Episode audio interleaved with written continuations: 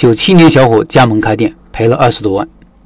下面是社群里一位老板开店的经历，一个新手典型的亏钱路径和原因，分享出来是希望后面的新人不这样亏钱，至少不亏这么多。老板说：“老陈你好，我是九七年的，刚接触喜马拉雅时间不长，但是这有限的时间却让我碰到了这么精彩的音频节目。如果之前能加入社群，可能会有更多的可能，也会帮助我少走弯路。”我初中毕业就被父母安排到烹饪学校学习，后来在北京酒店后厨工作过几年，一直想自己开家店，辗转南北存了几年的钱，在二零一九年初开始了我的创业计划，但是不知道怎么开始，也没什么拿手的特色菜，于是就想到了加盟，但是也一直没有找到好的项目，去了好几家总部考察都不太理想，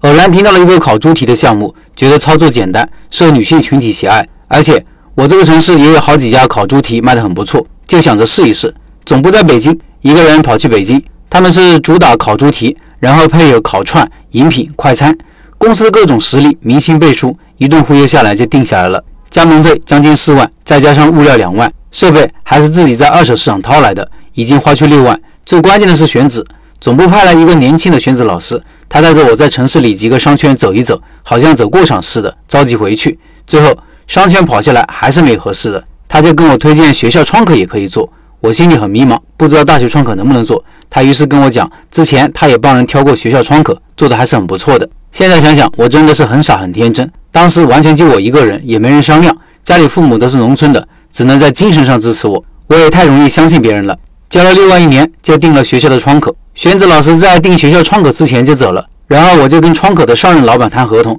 这个老板还是我老家附近的，媳妇儿是我们隔壁村的。所以我完全放下了防备。其实这个窗口是卖饼做早餐的，只能捎带着做中午的。上老板说后期早餐是可以不用做的，前期可以做早餐回笼一些现金流，还说免费教我技术，一早上能做一千流水呢。我自己呢信以为真，去跟餐厅经理聊，给经理弄了五千块钱的洗澡卡。当时真的是脑子蒙猪油了。我雇了一个朋友跟我帮忙，早上凌晨四点就要起床去学校做早餐烙饼。但是付出并不一定有回报，早餐也卖得少，主要是把加盟产品给落下了。过了两三个月，手里的流动资金也少，做不下去就开始转让。谁知道转让过程中好几家都愿意接，但是最后卡在餐厅经理说这项目不行，那项目不行，店铺就这样硬生生的砸在手里了。自己还不服输，问家里又拿了点钱，找总部再选址，选了一个数码城的一个小吃街，就几平方的店铺，快餐做不了，只能烤个猪蹄和小串，人量很大。当时手里钱已经不多，装修也是草草了事，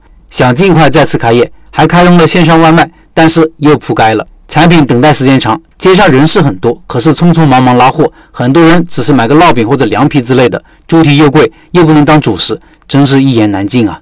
一个人的力量真的是有限，为了吸引人流，还加了一些别的小串、面筋之类的东西，最后搞得进货钱都没有了，不得已只能自己出去跑外卖，给朋友发工资，勉强维持。最后房租到期就彻底回天乏术了，结束了人生第一次创业。一个人肯定得不到认知以外的财富，自己还是太嫩了，就好像一个三岁小孩抱着金砖走在闹市。这次失败也是给我迎头痛击，让我清醒。有些时候太想成功，能力不足的时候，只有静下心来好好打磨自己，才能在未来机会来临之际有实力接住。以上是老板的分享，下面说说我的三点感受。第一，加盟小品牌开店其实就是浪费钱。只有加盟大品牌才有意义，因为品牌知名度和号召力是很值钱的。如果没那么多预算，就老老实实学个技术，可以节省很多钱，后期的盈利能力也会高很多。第二，开店不要想着靠别人，要靠自己。店能不能做成，主要看老板自己能否成长起来。案例中的老板想着加盟总部给自己选址，